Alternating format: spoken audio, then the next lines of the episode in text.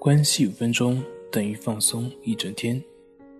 大家好，我是心理咨询师杨辉，欢迎关注我们的微信公众账号“重塑心灵心理训练中心”。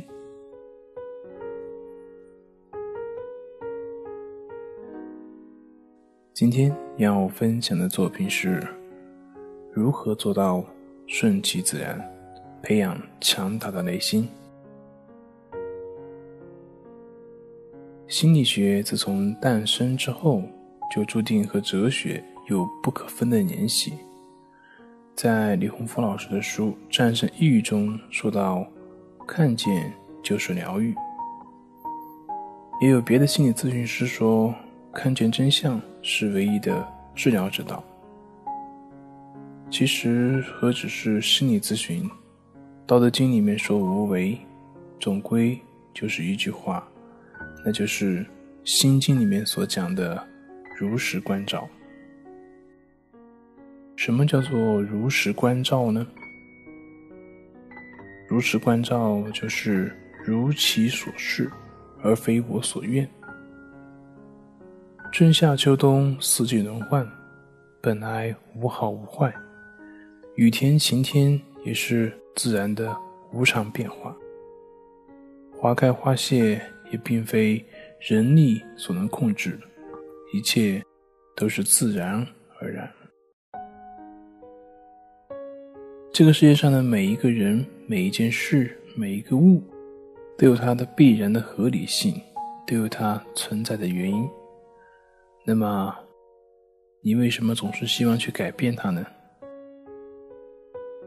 或者，既然你想改变它的想法已经存在？那它就是存在了，也是过去的种种因缘条件所发展出来的结果，你又何必再去跟他纠缠呢？再想一想，既然已经跟他纠缠了，那么也就纠缠了，那也是过去发展到现在的一个结果，那也是一个自然的，所以又何必再去控制或者是逃避呢？你再想想。既然控制或者是逃避都已经存在了，那也很好，存在就是合理。那你为什么不能如其所示的去接纳这个事实本身呢？或者你还是没有听懂，那也就没有听懂，也就是这样，亦是如此。这就是如其所示。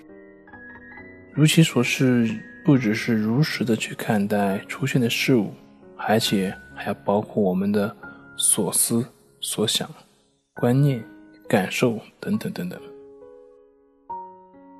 我们看到很多自卑的人，通过各种方法来培养自己的自信，比如说有的去当众演讲，或者通过其他的一些技能技巧来掩盖自己的问题，但是他们并没有真正的去面对自己，并没有看到那个真实的自己。什么时候他们懂得如实的去看待自己，让是什么就是什么，那么他也就不会再增加自己的烦恼以及自卑了。